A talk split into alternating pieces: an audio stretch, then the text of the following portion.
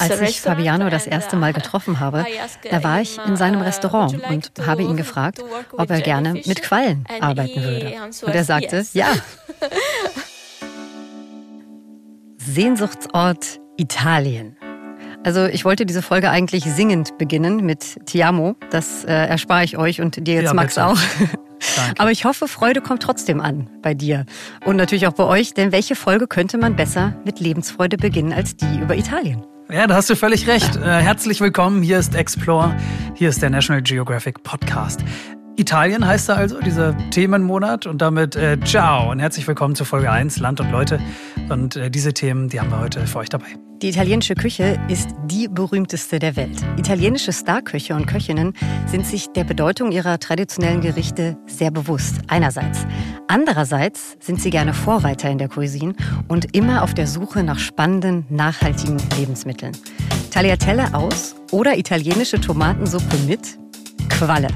Hört sich merkwürdig an, vielleicht bald nicht mehr. Quallen in der traditionellen italienischen Küche. La Dolce Qualle. Heute Thema bei Explore. Ihr, ihr, ja, ihr, ihr alle, unsere Hörerinnen und Hörer, ihr habt schon mal Tomaten oder Mozzarella von der italienischen Mafia gekauft, ohne es zu wissen. Okay, zugegeben, das, das ist ein bisschen überspitzt, aber abwegig ist das tatsächlich überhaupt nicht.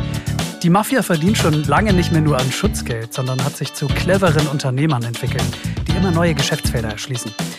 Und manchmal landen die auch bei euch, eventuell. Wie ihr Mafia-Produkte vermeiden könnt und welche Rolle Social Media mittlerweile für die Mafia von heute spielt, das alles in dieser Folge. Themenmonat Italien. Folge 1 Land und Leute. Über Quallen in der italienischen Küche und die Machenschaften der Mafia. Wir sind eure National Geographic Podcast Redaktion. Ich bin Inka Kiewit. Hi zusammen. Und hier ist Max Dietrich. Hi, schön, dass ihr dabei seid. Ist dein Instagram-Feed im Moment auch voller Bilder von so schön angerichteten Espresso-Tässchen und glitzernden italienischen Seen vor Alpenkulisse? Ja, tatsächlich. Alles voller Italien, äh, noch mehr als sonst. Das ist ja gerade das Reiseziel diesen Sommer. Liegt natürlich auch an der Pandemie. Ne? Da will man nicht mhm. ganz so weit weg. Dann gerne wieder Italien. Und ähm, die Bilder sind da und es sieht alles aus nach wir feiern das Leben, mhm, oder? Ja, also ich bin gerade aus Mailand wiedergekommen und trotzdem hat mich direkt wieder diese, diese Sehnsucht nach Italien gepackt. Und mhm. das geht ja nicht nur mir so. Die Sehnsucht, die ist ganz tief verwurzelt in uns. Man siehe den größten Italien-Fan Goethe damals. Ähm, Italien, das steht ja einfach für Genuss, ne? Mhm. vor allem für gutes Essen, ja. für Ausgelassenheit, ja, einfach für die schönen Dinge im Leben. Und dahin nehmen wir euch heute mit. Einmal das süße Leben aufs Ohr direkt für euch, aber klar, wir haben noch ein bisschen mehr als das, nämlich spannende Geschichten aus Südeuropa, aus Italien. Aber wie immer gibt es zuerst eine kleine Verortung. Hier ist erstmal das Wichtigste zu Italien in unserem Überblick in nur einer Minute. Italien in 60 Sekunden. In der Italienischen Republik leben insgesamt etwa 60 Millionen Menschen. Italiener und Italienerinnen zieht es dabei immer eher ins Urbane. Stand 2020 wohnen rund 71 Prozent der Bevölkerung in Städten. Die meisten davon, na klar, in der italienischen Hauptstadt Rom mit fast drei Millionen Einwohnerinnen und Einwohnern. In Italien werden die meisten Menschen sehr alt, im Schnitt 83. Damit gehört die Lebenserwartung zu einer der höchsten der Welt. Das könnte an der Lebensweise liegen. Laut dem Bloomberg Global Health Index 2020 ist Italien nach Spanien das zweitgesündeste Land der Erde. Mediterrane Ernährung und die übliche Siesta am Mittag zahlen hier auf die Gesundheit ein. Norditalien ist dabei absoluter Industriestandort und macht Italien zu einer der stärksten Industrienationen Europas. Äh, wichtigstes Exportgut übrigens, der Maschinenbau. Der Wohlstand im Süden ist deutlich geringer. Die Gründe? Geografisch abgelegen, ergo längere Transportwege und die organisierte Kriminalität im Süden von Italien spielen hier eine wesentliche Rolle. Soweit also ein erster Überblick über die berühmteste Halbinsel im Mittelmeer, Italien, in 60 Sekunden.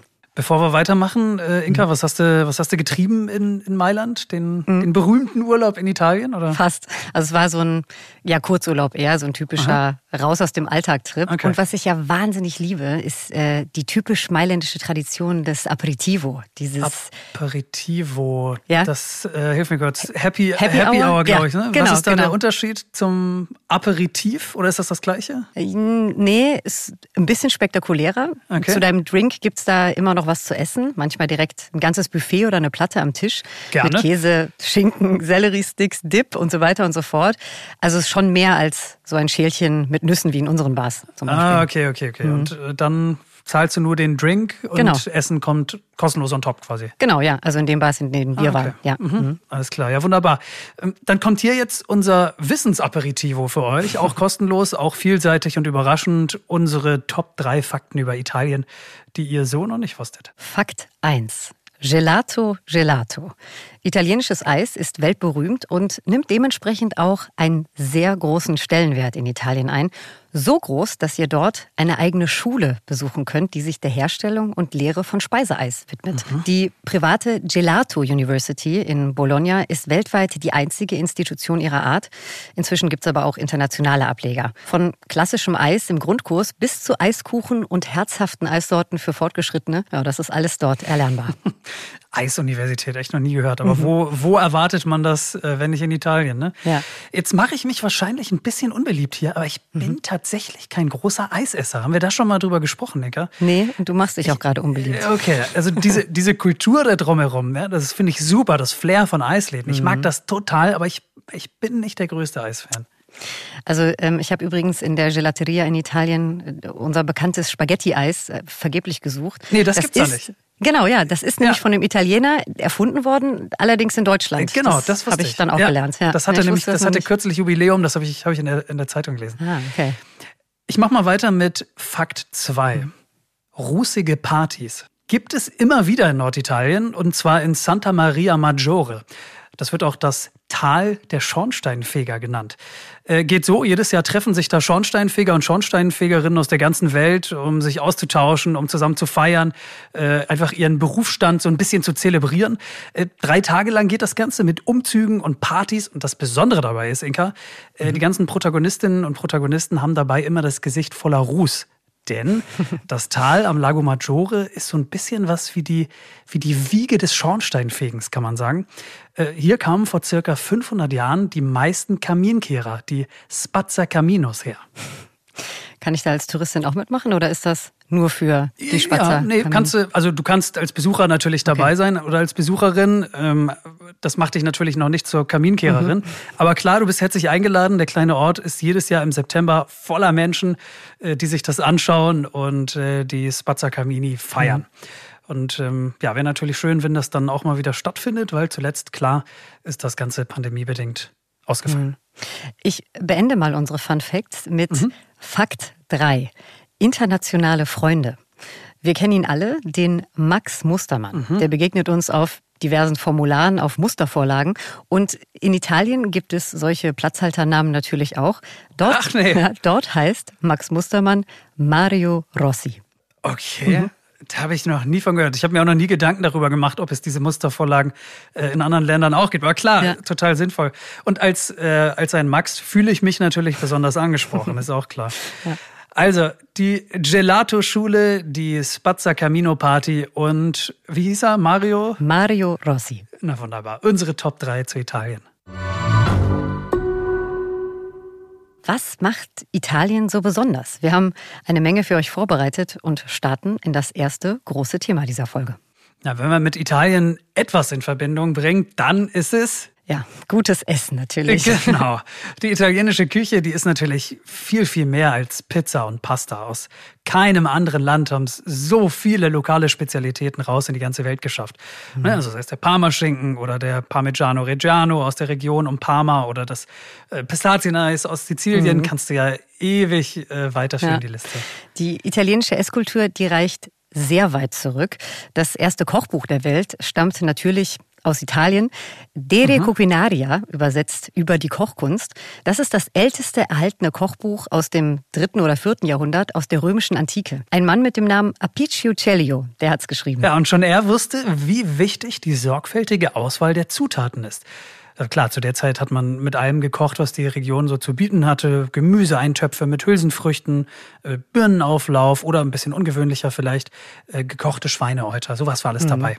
Was bis heute in Italien geblieben ist, das ist die Neugierde. Die Neugierde, immer mal wieder über den Tellerrand zu gucken und traditionelle Rezepte neu zu kombinieren. So, vielleicht mal an dieser Stelle kurz Stopp. So weit, so gut, ja. Aber Es gibt etwas völlig Neues in der italienischen Küche und ich bin sehr gespannt, was ihr dazu sagt, weil ich, ich kann, ich will mir vielleicht auch nicht vorstellen, äh, dass sie auf Pizza oder auf Pasta landen. Es geht um Quallen. Mhm. Inga, erzähl du mal, du, du hast es ja vorhin schon kurz angekündigt. Mhm. Also wir wollten uns ja ganz unbedingt mit der italienischen Küche beschäftigen. Und dann bin ich über ein neues Kochbuch aus Italien gestolpert mit dem Titel The Jellyfish Cookbook. Also nochmal Leute, The Jellyfish Cookbook. Mhm. Ja? Also meine erste Reaktion auch Quallen. Ja? Ein Quallenkochbuch. Allein der Gedanke von einer äh, fetten Qualle auf meinem Teller. Uff. Man soll ja nicht vorschnell urteilen aber mein Appetit, der, der springt jetzt nicht unbedingt an, sag ich mal. Also ich habe das auch im ersten Moment gedacht, aber die Gerichte, die da drin stehen, die haben mich schon umgehauen. Okay. Quallen, italienische Tomatensuppe mit frittierten Quallenhäppchen. Ja, also ich wollte auf jeden Fall mehr wissen, nachdem ich das gelesen hatte. Ich, ich auch. Ich finde das ja. Thema auch fantastisch und super spannend. Nicht falsch verstehen. Ja. Ähm, das klingt auf mich erstmal so ein bisschen befremdlich. Man nehme es mir nicht übel. Und ist ja auch ganz gut. Manchmal muss man ja auch mal so ein bisschen raus aus der eigenen Komfortzone. Ne? Äh, mit wem hast du da gesprochen? Mit der Verfasserin vom Quallenkochbuch selbst, mit Antonella Leone. Sie ist Biologin und leitende Forscherin am Institut der Wissenschaften für Lebensmittelproduktion in Lecce in Apulien. Also noch sind Quallen in Europa nicht als Lebensmittel zugelassen. Die gelten mhm. als Novel Food, also als neues Lebensmittel. Und genau das, das wollen die italienischen Forscher und Forscherinnen mit dem Projekt Go Jelly aber ändern. Also allen voran eben Antonella Leone. Okay, das heißt, ähm, sie hat die die Qualle für den Teller, wenn man so will, in ihrem Labor erforscht. Genau, ja. Okay. Ist sie auch Köchin oder, oder nee. nur, nur Wissenschaftlerin? Nee, genau. Sie ist Wissenschaftlerin, okay. hat aber viele italienische Starköche für ihr Quallenkochbuch begeistern können. Und die waren alle sofort Feuer und Flamme. Und klar, Antonella Leone hat die Gerichte alle mitentwickelt und auch alle probiert.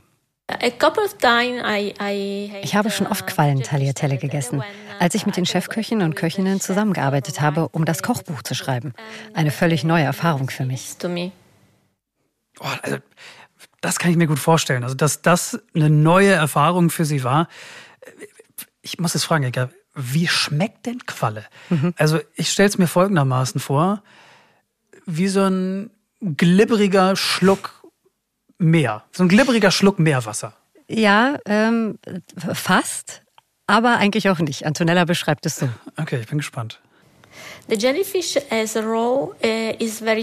Die Qualle im rohen Zustand ist sehr salzig, salziger als normale Meeresfrüchte zum Beispiel. Aber wenn sie behandelt wird, zum Beispiel mit dem Verfahren, das wir in unserem Institut entwickelt und das wir auch patentiert haben, dann ist der Geschmack vergleichbar mit dem von Austern. Ah, okay. Okay. Es setzt sich langsam ein Bild zusammen, damit kann ich was anfangen. Austern nicht ganz mein Fall. Also, da Schade sind wir dann eigentlich. wieder bei, bei mhm. glibberig, wässrig, salzig. Ne? Äh, das ist nicht so, nicht so ganz meine Welt. Ja, also gut, äh, Seafood-Liebhabende, die sehen das definitiv anders. Äh, ist Klar. natürlich alles Geschmackssache, ne? Äh, genau, Stichwort ja. Geschmackssache. Wie ist denn das mit der Konsistenz? Weil das Auge, mhm. das isst ja schon mit. Bleibt die so glibberig? oder, oder mhm. verändert sich das? Ja, also die verändert sich. Antonella Leone hat im Institut mit den Chefköchen zusammen eine Technik entwickelt, bei der die Quallen dann alles andere als glibberig am Ende sind. Quallen sind gar nicht so schleimig. Die Quallenart, die wir hauptsächlich verwendet haben, oder Lungenqualle genannt. Das ist eine sehr populäre Qualle im Mittelmeer und auch in den nördlichen Meeren. Am Ende der Verarbeitung, wenn man die gesamte Schleimhaut ausgewaschen hat, dann ist die Konsistenz, die Textur der Qualle sehr hart. Aha. Also das, das macht es für mich persönlich jetzt nicht sehr viel appetitlicher. Also erst mhm. ganz weich, dann hart. Aber wir nähern uns dem ja langsam an. Ja. Davon mal ab. Ähm, Antonella spricht ja die ganze Zeit von, äh, von Verarbeitung, von mhm. Verfahren. Was ist das genau? Mhm. Worum geht's da? Äh, sie hat im Labor ein Verfahren entwickelt, das die Quallen ganz lange frisch und knackig hält. Und dafür werden die Quallen dann vier bis sieben Tage in Calciumsalze äh, eingelegt. Aha, okay. Und was, was war dann der, der nächste Schritt sozusagen? Ist dann zu den italienischen Köchen gegangen und hat gesagt, hier, äh, ich habe hier eine Qualle, mach was draus? Oder, oder wie ja, lief das? Es war genau so, so war es. Das war in Lecce, also in der Stadt, in der sich Antonella Leones Institut befindet. Und da ist auch das Restaurant von dem Chefkoch Fabiano Viva. Als ich Fabiano das erste Mal getroffen habe, da war ich in seinem Restaurant und habe ihn gefragt, ob er gerne mit Quallen arbeiten würde. Und er sagte, ja. Ich glaube, dass wir in der Wissenschaft und alle in der Küche die gleiche Leidenschaft teilen. Köche und Köchinnen sind sehr kreativ und experimentierfreudig. Und das Gleiche, das gilt für uns Wissenschaftlerinnen und Wissenschaftler. Die Ansätze sind also total ähnlich. Wir arbeiten sehr gut Hand in Hand zusammen. Inga, ich habe gerade eine Erleuchtung. Vielleicht ist das das, was man meint, wenn man von experimenteller Küche spricht. Ja. Oder? Was für ein Rezept hat Fabiano für dieses äh, Kochbuch entworfen? Jetzt oh, bin ja. ich sehr gespannt. Ja, er hat das Rezept Jellyfish and Cuttlefish Tagliatelle kreiert. Also lange, feste Tagliatelle, aber halt eben aus Qualle und Tintenfisch. Und, oh, ja, und die kommen dann okay. mit. Ich dachte, ja? ich dachte Pasta, wo das oben draufgelegt wird, aber nein, nee, Tagliatelle genau. ist aus Qualle. Genau. Okay. Und das Ganze kommt Oha. dann so mit Pfeffer, Salz, Olivenöl, Zitrone und bisschen Sellerie, Karotte und Petersilie angerichtet daher. Das sieht dann echt aus wie so eine Portion Tagliatelle eben. Okay. Hm. Ähm, macht das satt? Nee. Also Qualle besteht ja fast nur aus Wasser. Der Rest, eben, genau, das sind, ja. genau, das sind Proteine und Salze. Das hat Antonella mir erklärt. Das sind kaum Kalorien, aber ja, ziemlich gut für eine Diät geeignet. Ne? Okay. Vielleicht nochmal kurz zurück zur Zubereitung. Mhm. Der Chefkoch bekommt also diese eingelegten Quallen aus Antonellas Labor mhm. und fängt dann an zu experimentieren, denkt sich Rezepte aus, oder? Ja, also sie machen das zusammen, aber genau er experimentiert dann quasi mit dem Rohmaterial Qualle. Und da gibt es dann verschiedene Aha. Zubereitungsarten und eine davon ist, die Quallen in kochendem Wasser zuzubereiten. Mhm. Unsere wissenschaftlichen Ergebnisse wurden durch Kochen gewonnen. Und Fabiano Viva hat diese Technik mit einem speziellen Vakuumofen noch verbessert. Eine etwas andere Methode, weil die Qualle eben unter Vakuum zubereitet wird. Also die Qualle in einem Plastiksack vakuumieren mhm. und dann rein in den Ofen. Exakt, ja. Ha. Fabiano Viva hat mir dann sogar noch eine Sprachnachricht geschickt, weil ich von ihm so gerne wissen wollte, was ihm am meisten an den Quallen in seiner Küche gefallen hat. Die Tatsache, dass sie einem das Gefühl geben, ins Meer einzutauchen.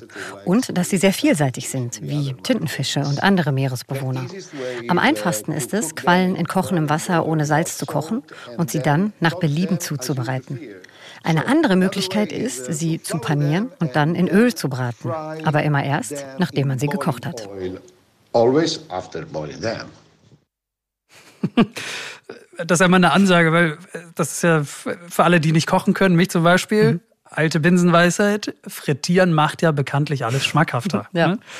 Ähm, Vielleicht noch mal ganz kurz zwei Schritte zurück. Ich habe vorhin bei dir die Vokabel italienische Tomatensuppe mhm. äh, aufgeschnappt. Genau. Wie, wie, wie, läuft das? Da kommt frittierte Qualle rein dann? Oder? Genau, also das ist quasi okay. die italienische Tomatensuppe mit den kleinen frittierten Quallenhäppchen obendrauf. Das war mhm. auch das Rezept, was Fabiano Viva auch für dieses Quallenkochbuch entworfen hat. Und so wie sich das liest, also das war mein absolutes Lieblingsrezept. Vielleicht mal kurz ein Tipp aus diesem Gerne. Rezept. Die italienischen Tomaten für die Suppe, die muss man mit Oregano, Salz, Chilischote und Öl in einer Schüssel 24 Stunden lang im Kühlschrank ziehen lassen und dann passieren erst. Und ja, dann kommen die frittierten Quallenhäppchen obendrauf.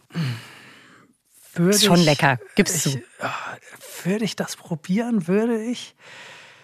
Oh, ich weiß es nicht, Inka. Hm. Also die Überwindung ist, oh, ich glaube, das ist mir, nee, ich glaube, die Ja. Überwindung ist mir zu groß, Qualle zu essen. Ich glaube, ich pack's nicht. Ja, also ich muss auch sagen, du bist damit überhaupt nicht allein. Ne? Das, das geht super vielen Menschen aus Europa so. Quallen, klar, die gelten als Plage, die nerven alle am Strand.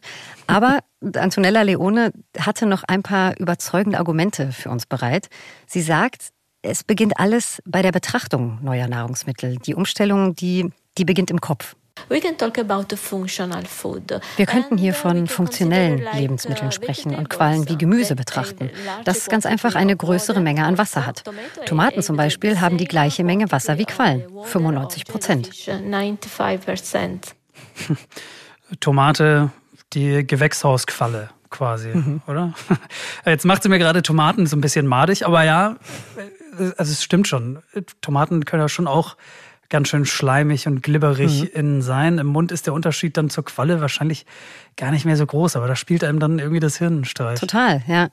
Ähm, wenn wir noch mal ganz kurz bei den italienischen Tomaten bleiben, die sind nämlich geschichtlich betrachtet ein großartiges Beispiel, wenn es um die Akzeptanz von neuen und ja, fremden Lebensmitteln geht.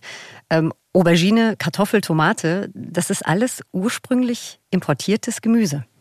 If you think about the resources that come from Americas uh, after Wenn man mal über die Produkte nachdenkt, die Christoph Kolumbus von seinen Reisen aus Amerika mitgebracht hat, dann ist da zum Beispiel die Tomate. Sie wurde damals nur als Zierpflanze betrachtet. Die Menschen, die dachten sogar, dass die Tomate giftig sei. Und heutzutage sind die meisten dieser Produkte zu traditionellen italienischen Gerichten geworden. Die Ernährung ändert sich also ständig. Und so könnte auch die Qualle in Zukunft ein traditionelles Lebensmittel für Europa, für Italiener und Italienerinnen sein. Aber nur, wenn die Qualität und die Sicherheit dieses Produktes gewährleistet sind. Ja, verrückt, absolut. Und, und ist ja auch ein wirklich gutes Beispiel. Sie hat ja recht, muss man wirklich sagen. Mhm. Aber ähm, sag mal, viele Quallen sind ja auch giftig für uns Menschen, zumindest beim Berühren. Und äh, Antonella, sie hat es ja auch gerade angesprochen, es fiel gerade das Wort Sicherheit. Hm. Inwiefern ist das ein Thema? Ja, also Antonella Leone sagt selbst, dass jede Spezies noch genau erforscht werden muss. Also jetzt einfach ohne Grundkenntnisse an den Strand zu gehen und sich da eine Qualle zum Mittagessen zu fischen, ist zumindest Stand jetzt keine gute Idee. Ach, Mensch, schade, Inka. Ich war schon auf dem Weg, weißt du? Aber sie sagt, durch ihre Forschung, übrigens auch mit vielen deutschen und dänischen Wissenschaftlern und Wissenschaftlerinnen zusammen, könnten Quallen schon bald von der Europäischen Kommission als dieses benannte Novel Food zertifiziert auf unseren Tellern mhm. landen. Ja, und damit wären sie auch eine attraktive Einnahmequelle im Tourismus und auch für die Fischerei. Okay. Fischerei wie genau? Also verkauft man dann den Quallenbeifang, den man in Netzen mhm. hat, oder äh, stellt man da richtig um auf Quallenfischerei? Beides, ja. Dass dann abends quasi der Quallenkutter äh, in den Hafen wieder einläuft. Sowohl als auch. Aha. Generell aber könnte Quallenfischerei eine ziemlich gute Alternative zu ja, Fisch aus unseren völlig überfischten Meeren sein uh. Die Quallenfischerei könnte als nachhaltig betrachtet werden. Wenn wir Quallen fangen, dann fangen wir sie nur im Erwachsenenstadium. Wir fischen also nur einen Teil der Population. Die Quallenpolypen lassen wir im Ökosystem zurück und die sind dann in der Lage, neue Quallen zu bilden. Das ist ganz ähnlich wie bei einem Baum. Wenn man einen Apfel vom Baum pflückt, dann lässt man den Baum ja auch auf dem Feld stehen. Okay, ja, alles klar. Also klingt super einleuchtend für mich. Nachhaltigkeit, glaube ich, wird das Thema unserer Generation und unserer Kinder und Enkelkinder wahrscheinlich auch noch sein. Es ist super sinnvoll, da auch mal über so ein bisschen unkonventionellere Lösungen mhm. nachzudenken, glaube ich. Ähm, und nicht ganz ernst gemeint, keine mhm. Panik, aber mit Blick auf die vielen Qualen an den italienischen Küsten könnte man ja schon fast glauben, man würde der Natur auch äh, vielleicht einen Gefallen tun und dem Tourismus auch helfen, äh, wenn man, wenn man die einfach auf ist? Ja, also wenn Quallen im Überfluss vorhanden sind, dann ja. Aber der bewusste Umgang mit unserem Meer und seinen Bewohnern, der war Antonella natürlich sehr wichtig. Mhm. Und deswegen würde ich dir und euch gerne noch eine letzte Antwort aus diesem spannenden Interview mit ihr vorspielen. Ja, lass hören, klar. In case we will uh, eat jellyfish, we can reduce this, uh, this biomass. But Wenn wir Quallen essen, könnten wir die Menge an Biomasse reduzieren. Aber wir sollten nicht daran denken, Quallen ganz zu vernichten. Sie sind natürliche Bewohner unseres Meeres. Quallen spielen eine sehr wichtige Rolle in den Ökosystemen, weil sie Teil des Nahrungsnetzes der marinen Ökosysteme sind. Es ist nie gut, das Gleichgewicht der Meere zu zerstören. Niemals. Sehr schönes, sehr passendes Schlusswort. Quallen also vielleicht schon bald in der europäischen und vor allem italienischen Küche. Super spannendes Thema, mal was völlig Neues in Sachen äh, italienischer Kulinarik. Aber ich brauche, glaube ich, noch so ein bisschen, ein bisschen Eingewöhnungszeit, glaube ich. Also ich für meinen Teil möchte jetzt auf jeden Fall Qualle probieren und ähm, Ja, Echt, ja? Also auf jeden Fall. Es steht auf meiner To-Do-Liste. Ich möchte es probieren. Okay, Vielen, buon vielen appetito. Dank. Ja. Vielen Dank an Antonella Leone für das tolle Interview und natürlich auch an den Koch Fabiano Viva. Viele Grüße nach Italien. Ja, vielen, vielen Dank und liebe Grüße. Und wer jetzt noch mehr Lust auf gute Geschichten aus dem Meer und einen Kurzurlaub in Italien hat, der sollte sich unbedingt Luca ansehen. Genau, kleiner Filmtipp von uns, toller Animationsfilm voller deutsche Vita von Disney und Pixar. Könnt ihr jetzt einfach auf Disney Plus streamen.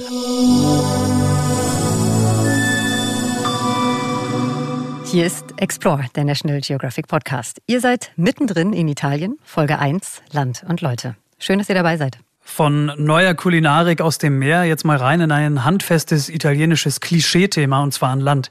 Es geht um die Mafia. Wer kennt sie nicht? Die Geschichten von üblen Geschäften der organisierten italienischen Kriminalität. Ja, du sagst es. Ein aktueller Blick, der lohnt sich, weil die Mafia-Organisationen, die sind in Italien über Generationen hinweg sehr machtvoll geblieben. Einer der Gründe dafür ist, sie gehen mit dem Zeitgeist. Und das tun sie tatsächlich. Das Ausmaß, das hat uns ja ehrlicherweise auch ein bisschen überrascht in den Recherchen. Aber Ja. man höre und staune, die Mafia ist durchaus präsent in sozialen Medien wie TikTok und Facebook. Äh, Die italienische Mafia also in einem moderneren Gewand. Sie scheint irgendwie nebenbei ins Heute eingetaucht zu sein und keiner hat das irgendwie so richtig mitgekriegt. Ja, also klar, man kann nicht von der einen italienischen Mafia sprechen. Stimmt, gute Einordnung. Ja, Ja. die Mafia, die ist keine homogene Gruppe, die ist zersplittert in Clans in ganz viele Organisationen. Ja, das stimmt. Das Konstrukt, der Begriff Mafia, der ist nicht wirklich greifbar, also für mich jedenfalls nicht. Und doch ist die Mafia total präsent. Genau, weil wenn man sich mal verabschiedet von den Klischees und Erzählungen von Mafiabossen in dunklen Anzügen in irgendwelchen verrauchten Hinterzimmern, äh, da bleiben Fragen offen. Und zwar sehr viele Fragen. Und zwar danach, äh, wie die Mafia heute eigentlich arbeitet. Wie sieht ein moderner Mafia-Boss aus? Was steckt hinter dem eher neuen Begriff der Agromafia?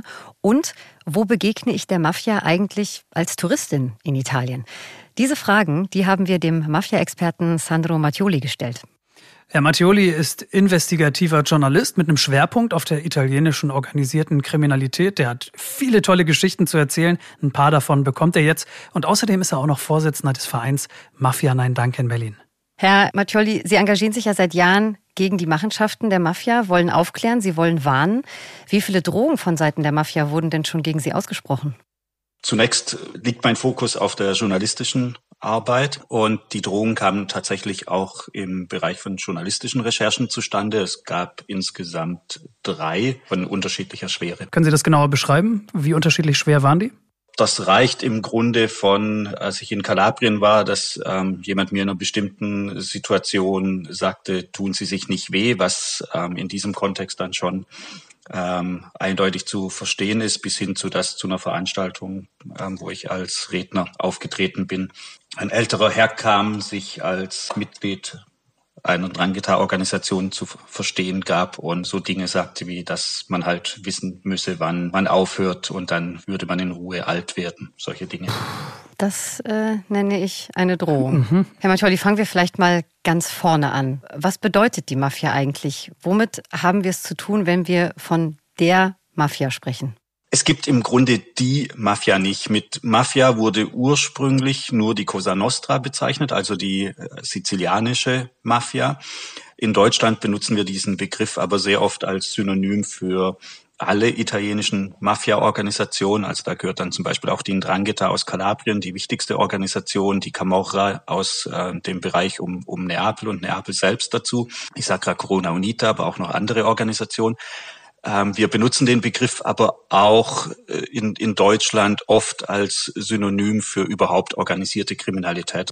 Herr Mattioli, in dieser Folge dreht sich alles um das Thema Land und Leute. Welche Rolle spielt denn die Mafia in Italien heute im alltäglichen Leben der Menschen? Inwiefern ist das ein Thema dort? Das kommt darauf an, in welche Region, in welcher Region wir uns befinden. Das ist in Süditalien, wo die Organisationen ihren, ihren Stammsitz haben, etwas andere Situation als beispielsweise in Norditalien. In Süditalien ist es so, dass es tatsächlich eine mafiöse Kultur gibt und die leider immer auch noch Fortbestand hat. Also ein, ein kleines Beispiel, ich habe einmal ähm, eine Recherche in Locri gemacht, das ist ein Ort in Kalabrien, und habe dort mit jemandem gesprochen, der gegenüber von einer Schule wohnt. Das ist ein ganz banales Beispiel, aber um das vielleicht etwas zu verdeutlichen. Und er sagte mir, er könne quasi durch einen Blick aus dem Fenster erkennen, wer der Sohn eines wichtigen Mafia-Bosses ist, weil das sind die Leute, die immer als erstes begrüßt werden. Also schon in, in jungen Jahren etabliert sich da eine gewisse Rangordnung. Das ist jetzt natürlich ein, was, was sehr Traditionelles, was, was dort ähm, Fortbestand hat. In Norditalien ist es anders. Da erscheint die Mafia, vor allem die, die Ndrangheta, aber auch andere Organisationen tatsächlich eher im, im Gewand von Wirtschaftsunternehmen und erst sekundär als, als klassische Mafia-Organisation. Aber das ist zugleich auch verbunden. Man kann das nicht voneinander trennen. Zum einen dieses klassische Auftreten und die Mafia-Kultur und zum anderen die Wirtschaftsaktivitäten, sondern die stehen in enger Beziehung und insofern kommen dann eben auch die Methoden, die zur klassischen Mafia gehören, Einschüchterung, Bedrohung und solche Geschichten kommen dann durchaus auch mit, selbst wenn es sozusagen, wenn, wenn es darum geht, auf dem Gebiet eher wirtschaftlich aktiv zu sein. Lassen Sie uns vielleicht die Gelegenheit einmal nutzen und vielleicht auch mit ein paar Klischees mal aufräumen, ja, die vielleicht mal zur Seite schieben. Wie würden Sie einen modernen Mafia-Boss, einen Mafioso beschreiben heutzutage? Was ist das für ein Mensch? Man liest ja oft von den Mafia-Bossen, deren Söhne in Oxford studieren oder sowas. Das ist ein sehr umstrittenes Thema innerhalb der, der ähm, Anti-Mafia-Community, weil manche sagen, wir haben dafür keine Belege. Aber sicher ist, dieses alte Bild von ähm, dem, dem Don, wie man vielleicht sagen würde, was auch geprägt ist von so Filmen wie, wie ähm, Der Pate, ist definitiv nicht richtig. Also es ist aber auch so, dass, dass wir Menschen tendieren dazu, sozusagen uns ein Bild zu machen, aber das Wesen von der Mafia und auch von, von Mafia-Bossen ist, dass sie in unterschiedlichen Kontexten unterschiedlich auftreten. Das heißt, es kann zum Beispiel ein, ein bedeutender Mafioso kann ein sehr liebenswürdiger Mensch sein, was weiß ich, ein netter Gast wird und er kann aber auch umschalten und kann, wenn es darum geht, seine Interessen durchzudrücken, ganz anders auftreten. Das heißt, diese Vorstellung, wie sieht jemand aus, der zur Mafia gehört, ist im Grunde falsch. Wir natürlich, weil, weil wir die Mafia eben wegen solcher Filme als, als optisches Phänomen wahrnehmen, immer nach, nach optischen Aspekten fragen, aber das ist eigentlich nicht der zentrale Punkt. Ich wage mal ganz kurz einen kleinen Ausflug äh, in die sozialen Medien. Ähm, posieren vor sehr teuren Autos, gigantisch lange Rollerkursus in italienischen Orten, liebevolle Familienwiedervereinigungen nach Freilassung aus dem Gefängnis. Das sind so Videos und Bilder, die immer mal wieder auf TikTok aus Italien im Netz kursieren. Äh, alles absolute Demonstrationen von Macht, von Reichtum, aber halt eben auch dieser starke Familienzusammenhalt, der da gezeigt wird. Inwiefern ist das denn ein ziemlich verlockender Lifestyle der Mafia? Ja, zunächst muss man da die Herkunft der Videos anschauen. Die stammen äh, nach meinen Erkenntnissen meistens äh, von, von Angehörigen oder von, von Familienangehörigen, die im, im Bereich Camorra unterwegs sind. Die Drangheta ist zurückhaltender, was solch demonstrative zur Schaustellung anbelangt. Inwiefern ist der Lifestyle verlockend? Ich meine, es ist auch da wieder ein Zerrbild, weil Sie sehen ja, es gibt auch die Darstellung, wie irgendwelche Mafia-Bosse aus irgendwelchen Verstecken gezogen werden. Und es ist nicht so, dass, dass die Leute ein wahnsinnig glamouröses Leben haben. Also es ist einfach so, wenn, wenn sie in der Mafia sind, müssen sie grundsätzlich damit rechnen, dass sie irgendwann festgenommen werden oder dass sie erschossen werden, wenn sie in leitender Funktion sind. Das passiert durchaus ähm, häufiger, auch heute noch. Ich weiß auch von Personen, die, die sozusagen einen tiefen Einblick in, in Mafia-Strukturen haben, dass es da auch psychische Krankheiten und, und, und so weiter gibt. Also es ist im Grunde gar nicht so, dass äh, die Mitgliedschaft in, in der kriminellen Organisation an den Leuten äh, spurlos äh, vorübergeht, geschweige denn, dass es glamourös ist. Das entzaubert aber ja schon ganz schön, ja. ne, Inka? Also ich höre das zum ersten Mal. Aber klar, es ist so naheliegend, dass auch in mafiösen Strukturen es ganz normale menschliche, gesellschaftliche Probleme gibt. Klar. Und ähm, sei es vielleicht eine depressive Phase. Macht absolut Sinn. Ja, oder ich meine, Sie müssen einfach nur bedenken, dass man einfach in der Familiengeschichte jede Menge gewaltsame Tode hat. Also irgendwelche Leute, die erschossen worden sind oder so, gibt es immer. Man, man vergegenwärtigt sich das gar nicht, aber wenn, wenn Sie aus einer Mafia-Familie kommen, dann wissen Sie, dass, was weiß ich, Ihr Onkel, der Großonkel oder wer auch immer von irgendwelchen Leuten erschossen worden ist und man dann aber wieder Frieden schließen musste mit den Leuten, die eigentlich schuld dran sind, weil das irgendwie im, im Interesse der Organisation war. Das heißt, das sind Zwangssysteme, die, die natürlich äh, in, in, in so glamourösen Darstellungen komplett äh, unter den Rost fallen und die natürlich auch jetzt nicht irgendwie auf TikTok verbreitet werden, einfach auch, weil die sich bildlich nicht, nicht fassen lassen. Aber das ist eben die andere Seite der Medaille. Aber klar ist natürlich für, für jemanden, der jetzt äh, nicht unbedingt äh, mit großem Reichtum gesegnet ist, dass wenn, wenn da auf äh, TikTok irgendwelche, ähm, was weiß ich, teuren Autos zu sehen sind, dass das mhm. verlockend sein mag. Und ich war ehrlich gesagt, ich habe hab da dazu mal recherchiert und habe mir ein paar Videos angeschaut und ich, dann gab es ein Video, wo irgendwelche Pimpfe auf, auf Rollern unterwegs waren und, und diese Roller gefilmt haben. Das waren halt irgendwie, was weiß ich, 80er oder 50 Kubik äh, Maschinen. Also eigentlich jetzt überhaupt nichts Besonderes, aber mir ist dann erst klar geworden, dass wenn man das sozusagen aus der Perspektive von jemandem, der, der wenig äh, Geld hat, bis kein Geld hat, dass das natürlich sehr, sehr verlockend ist. Das, ich habe dieses Video gar nicht gleich kapiert, warum die sich sozusagen auf diesen Rollern da inszeniert haben, bis mir eben klar geworden ist, dass das schon was Besonderes sein kann, so, ein, so, ein, äh, so einen billigen Roller zu fahren. Kann man das als neue Waffe beschreiben? Rekrutiert die Mafia sogar vielleicht neue Nachfolger über TikTok? Also für, für manche Clans mag das mit Sicherheit äh, gelten mhm. als neue Waffe. Das ist, das ist eine Überbewertung. Die mhm. italienischen kriminellen Organisationen waren schon immer darauf bedacht, äh, ihr Image zu pflegen und das tun sie entweder auf, auf TikTok oder mit Facebook-Profilen oder über Erzählung oder über Musik oder über was auch immer. Aber ich, ich glaube, man sollte da auf dem Boden bleiben und sagen, klar, nutzen die das und äh, klar ist es irgendwie, dann werden da Bilder eingestellt, aber Darf ich da vielleicht einmal nachfragen? Sie sagen Imagepflege über soziale Medien. Ähm, wie funktioniert das? Also die Camorra wird ja wohl kaum eine offizielle Facebook-Seite mit einem blauen Haken haben. Das glaube ich nicht, aber natürlich haben die, die Mitglieder von kriminellen Organisationen Profile, sowohl bei, bei Facebook, nicht alle, aber wer das eben mag, oder eben auch bei, bei, bei TikTok und über gewisse Tags lassen die sich dann auch finden und das ist tatsächlich, also wenn man da manche anschaut, dann, dann haben die auf einmal hunderttausende Likes ähm, einzelne Posts. Also ich habe ein Profil, ich weiß jetzt nicht mehr, wer es war, aber das Profil angeschaut, da waren irgendwie alle Posts so, was weiß ich, ein paar hundert Likes und auf einmal gab es irgendwie eins mit 700.000 Likes, weil da eben ein, ein Camorra-Boss verehrt worden ist. Das ist schon, schon erschreckend. Das zeigt schon auch, dass das Phänomen jetzt nicht nicht ähm, aus, der, aus der Luft gegriffen ist. Und wie schaut es aus? Ja, eben, man, man postet dann irgendwo unter einem Tag eben irgendwie ein Bild von sich vor einer Statue, vor einem Wandgemälde oder wie auch immer. Und äh, im, im Grunde, das unterscheidet sich jetzt strukturell nicht von, von anderen Heldenverehrungen, nur dass es halt in dem Fall kriminelle Helden sind. Offensichtlich verfolgen die Clans da ja ganz unterschiedliche Strategien.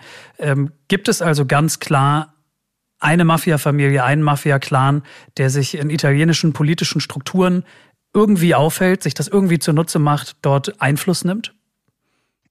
Das ist nicht ein Clan, sondern es sind im, im Grunde Organisationen, die dann gucken, dass sie äh, Leute in die Politik bringen, entweder auf äh, kommunaler Ebene oder auch auf ähm, italienischer Ebene. Weiter darüber hinaus weiß man das bisher nicht, aber es gab beispielsweise auch einen Stimmenkauf, der von Mitgliedern des Ferraro-Clans organisiert wurde unter Auslandsitalienerinnen und Italienern. Der, der wurde von, von Stuttgart aus organisiert. Also gab es da, da eine, eine Wahlzentrale und von dort aus sind dann Leute ausgeschwärmt und haben eben anderen die, die Stimme abgekauft mit dem Ergebnis, dass dann ein bestimmter Politiker als quasi Referent der Drangheta im italienischen ähm, Parlament saß. Das ist dann aber aufgefallen und äh, der wurde dann in der Folge auch musste er zurücktreten und es gab Strafprozesse. Umso wichtiger also, dass den übergeordneten äh, Clans in Italien das Handwerk gelegt wird. Was wird da konkret gemacht? Ähm, wie macht man das? Wie geht so ein Staatsanwalt das an? Ja, zunächst mal, es ist in Italien wird das nicht nur verstanden als eine Aufgabe der, der Strafverfolgungsbehörden, sondern es ist eine gesamtgesellschaftliche Aufgabe. Das bedeutet, es gibt jede Menge Organisationen, das sind Anti-Mafia-Vereine, wie eben Mafia Nein Danke in Deutschland einer ist, gibt es viele. Es sind ähm, auch äh, kommunalpolitische Akteure, die sich da äh, betätigen, Gewerkschaften und so weiter. Das heißt, man probiert eine breite Front und die Kirche ist da in, in letzter Zeit auch ähm, wichtig geworden. Was die Strafverfolgungsbehörden anbelangt, gibt es äh, im Grunde seit den ähm, äh, herausragenden Ermittlern Giovanni Falcone und Paolo Borsellino äh, mehrere ähm, feste Standbeine der, der, des, des Vorgehens. Das bedeutet, man probiert Kronzeugen zu gewinnen, um auch ähm, Informationen aus dem Innenleben von Clans und von der Organisation zu bekommen. Und ähm, man macht Finanzermittlungen. Das ist ein ganz wichtiger Zweig, Finanzermittlungen zu machen, um, um so zu kriminellen Taten zu kommen. Und auch die Beschlagnahme ist, ist sehr wichtig. Also es werden in Italien Jahr für Jahr äh, viele hundert Millionen bis äh, sogar Milliardenbeträge eingezogen, die kriminellen Organisationen gehörten. Also es sind nicht nur, das ist jetzt nicht nur Geld in, in, in liquider Form, sondern es sind auch Unternehmensanteile ähm, oder ähm, Kunstwerke, alles, was irgendwie äh, wertvoll ist. Und es gibt dann natürlich noch viele anderen wichtigen Instrumente. Beispielsweise erhalten Unternehmen nur eine ähm, nur öffentliche Fördergelder, wenn sie ein Anti-Mafia-Zertifikat vorlegen können. Da gibt es dann die, die Polizeibehörden, die das überprüfen, die schauen, ist ein Unternehmen sauber oder gibt es da Mafia-Bezüge. Wie sieht denn so ein Anti-Mafia-Zertifikat aus? Das würde mich auch interessieren. Also es ist nicht so, zunächst mal nicht so, dass sie was vorweisen müssen, sondern ein, wenn, wenn es Zweifel gibt, dann kann der, der Präfekt, der im Grunde einem deutschen Landrat oder einer Landrätin vergleichbar ist, kann eine Durchleuchtung dieses Unternehmens mhm. anordnen. Und dann werden Kontenbewegungen geprüft, dann werden Mitarbeiterlisten, Mitarbeiterinnenlisten geprüft. Und man, man schaut eben, ob es dort Bezüge gibt zu, zu Clan-Mitgliedern, die man schon, schon kennt oder zu Unternehmen, die den Clans zuzurechnen sind. Also es ist jetzt nicht so, dass ich irgendwo hingehe, bezahle, was weiß ich, 150 Euro ja. und kriege dann einen Zettel ausgehändigt, wo drauf steht, ich bin sauber, ja. sondern da steht schon eine, eine komplette ähm, geregelte Prozedur dahinter. Etwas, was wir in Deutschland in vergleichbarer Form gar nicht haben. Das ist schon interessant. Das ist mal ein Gütesiegel für eine Firma der anderen Art, ne? Mhm. Wenn wir schon über Geld gesprochen haben, über wie viel Geld verfügen denn die italienischen Mafia-Clans? Wissen Sie das? Nein, das weiß niemand. Es gibt natürlich Schätzungen, wie, wie hoch der Jahresumsatz ist. Ich will mich da eigentlich gar nicht beteiligen. Ich, ich helfe mir da immer mit, mit, einer, mit einer Konstruktion, wo man einfach sagt, ähm, man kann quasi hochrechnen von, von dem Kokain, was beschlagnahmt wird, wie viel Geld allein damit äh, gemacht worden wäre. Das sind, da kommt man schon zu Milliardenbeträgen. Und ähm, von daher ist mit Sicherheit davon auszugehen, dass, dass die Drangheta als solche mehrere Dutzend Milliarden im Jahr umsetzt. Aber ne, es ist ja logisch, ich meine, Kriminelle führen nicht unbedingt Buch und dann, selbst wenn sie Buchführung betreiben, dann sind sie auch ganz gut darin, die kriminellen Einkommen so ähm, zu, zu also ich, ich weigere mich ein bisschen, das Wort waschen zu benutzen, mhm. weil es klingt so sauber, Geldwäsche.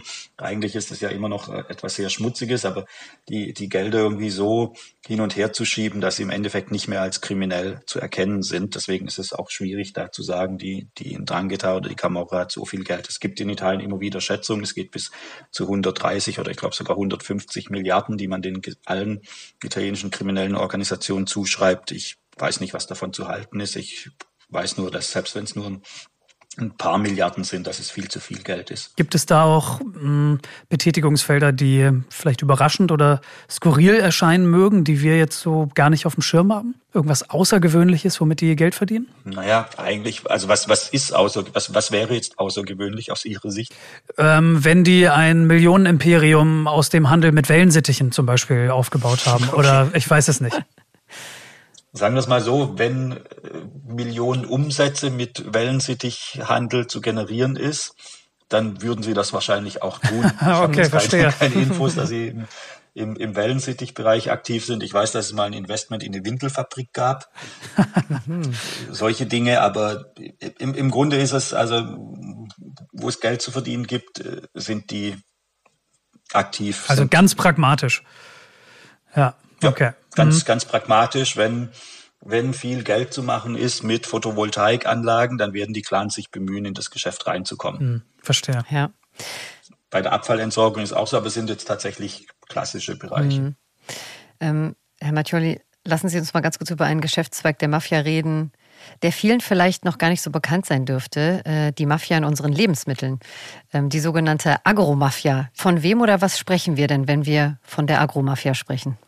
Man, man bündelt quasi Phänomene, die alle mit Lebensmitteln im weitesten Sinne zu tun haben, unter einen, einen Begriff. Dazu gehört beispielsweise die Erzeugung von Käse, dazu gehört aber auch der Handel mit Früchten, Spedition kann dazugehören, ähm, Weiterverarbeitung von, von Lebensmitteln. Und oft ist es auch so, dass die, die Grenze da gar nicht immer ähm, scharf gezogen ist. Ähm, vielleicht können Sie uns mal an einem Beispiel wie Tomaten aus Italien, die wir, glaube ich, alle in der Küche haben, einen ganz kurzen Einblick geben, wie die Agromafia eigentlich arbeitet. Naja, bei, bei Tomaten, das ist insofern ein dankbares Beispiel, mhm. weil da bekommen eben die, die Menschen, die sie ernten, sehr wenig Geld dafür. Das ist sozusagen die, die erste Profitmöglichkeit für organisierte Kriminalität. Der, der Handel mit Tomaten, also jetzt auch Großmärkte, da gibt es häufig Mafia-Infiltration.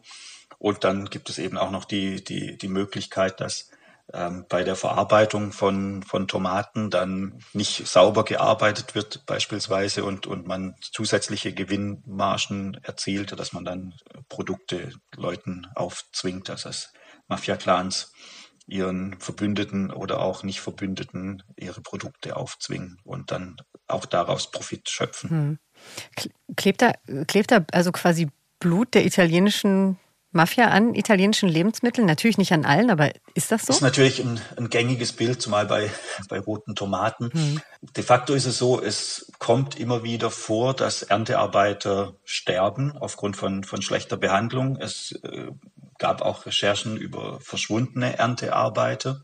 Es klebt Blut dran, ist mir ein bisschen zu, zu drastisch. Mhm. Aber es ist mir auch deswegen ein bisschen zu drastisch, weil ähm, wir aus meiner Sicht, was italienische organisierte Kriminalität anbelangt, ein bisschen von dem Blutbild wegkommen müssen und uns eher fragen müssen, was, was, was machen die denn eigentlich, was nicht blutig ist, weil die Erkenntnis, die, äh, glaube ich, viele Clans inzwischen hinter sich gebracht haben, ist, dass wenn sie allzu blutig agieren, dass es für Aufmerksamkeit sorgt und man äh, oft probiert, das zu verhindern. Aber klar ist natürlich, äh, dass das Bild ist nicht ganz falsch. Also es, es gibt schon auch Todesfälle in, in, in Verbindung mit, mit der Agromafia. Dann lassen Sie uns das doch vielleicht einmal weiterdenken. Italien ist seit Jahrzehnten ein wahnsinnig beliebtes Urlaubsland, nicht nur der Deutschen, sondern auch der Europäer im Allgemeinen. Wo begegne ich denn der Mafia äh, als Tourist in Italien? Wahrscheinlich auch ohne, dass ich das merke. Ja, meistens ohne, dass sie es merken. Das kann passieren in, in manchen Hotels, das kann passieren in, in manchen Restaurants. Ja, es gibt halt eben immer wieder Leute, die zu der Organisation gehören, aber von denen es nicht unbedingt bekannt ist. Oder sie haben natürlich als, als Tourist auch kein, kein, keine historische Perspektive, wenn sie in irgendeinen Ort kommen. Und infolgedessen wissen sie eben halt auch nicht, welche Familien jetzt wo, wo drin sind. Also wo, wo begegnet man der Mafia im, im, im Grunde überall und nirgends. Ähm, ich wollte nur wissen, ob es, äh, ob es vielleicht Orte äh, gibt, so als, so als Tipp von Ihnen oder bestimmte Situationen, wenn ich wirklich gar keinen Kontakt zur Mafia haben möchte, auf meiner Italienreise so. Gibt es da einen Tipp so? Also wie kann ich das vermeiden?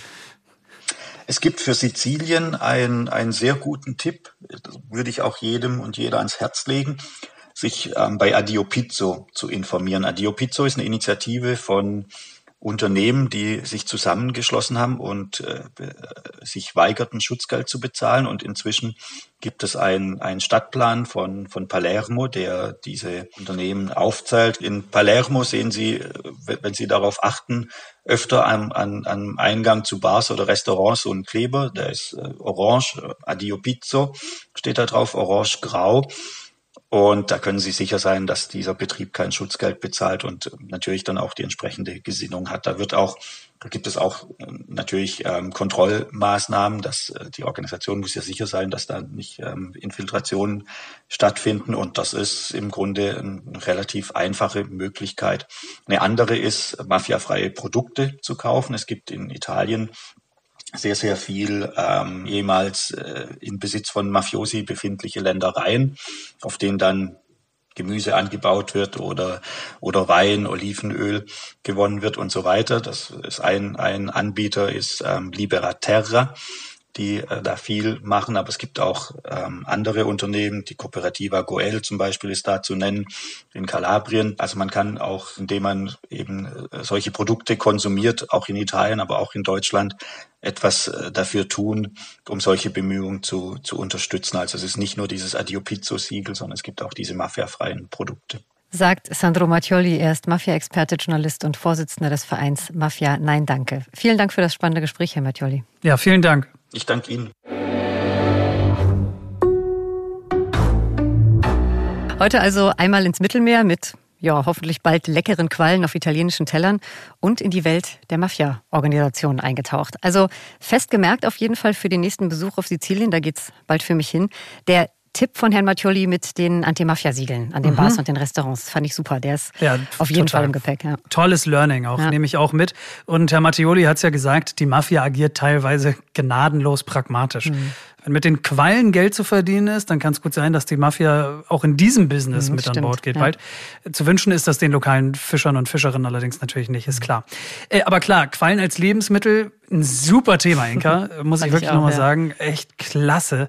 Gerade auch wegen des ich nenne es mal vorsichtig, natürlichen Ekelfaktors, mhm. der da dabei ist, den sicherlich viele verspüren. Aber Antonella Leone hat ja recht, ne? Das ist alles eine Kopfsache. Mhm. Und gerade was unsere kulinarische und damit ja dann auch nachhaltige Zukunft angeht. Also ich glaube, wir müssen wahrscheinlich alle immer häufiger so ein bisschen äh, unkonventioneller ja, denken. Absolut. Aber Italien ist noch nicht vorbei, Max. Vielleicht gibst du uns schon mal einen kleinen Aperitivo auf Folge 2 Italien. Äh, gerne. Auch da haben wir ein super spannendes Thema dabei. Während wir Menschen Italien absolut genießen können, würden viele Vögel, wenn sie könnten, wahrscheinlich am liebsten einen großen Bogen drum machen. Denn Italien ist absolute Hochburg der Vogelwilderei. In schwer vorstellbaren Größenordnungen werden einheimische Singvögel mit Netzen, mit Pfeilen, mit Schrotflinten vom Himmel geholt und dann gegessen oder tot oder lebendig auf dem Schwarzmarkt verkauft. Das alles ist auf europäischem Boden zunächst mal sehr schwer vorstellbar, aber leider die Realität. Und ein Vogelschützer, der wehrt sich dagegen und dafür wird er bedroht, verprügelt und beschossen. Ziemlich irre Geschichte haben wir da ausgegraben. Die ganze Story dann in Italien, Folge 2, Wissenschaft und Natur. Irre Geschichte, ja, das äh, ist genau so. Falls ihr Fragen, Kritik oder Themenideen habt, dann kommentiert einfach unter dem Explore Podcast. Natürlich je nachdem, welchen Audiodienst ihr nutzt. Wir freuen uns immer sehr über eure Kommentare und nehmen die auch alle auf. Genau, lieben, lieben Dank dafür. Schreibt unbedingt noch mehr.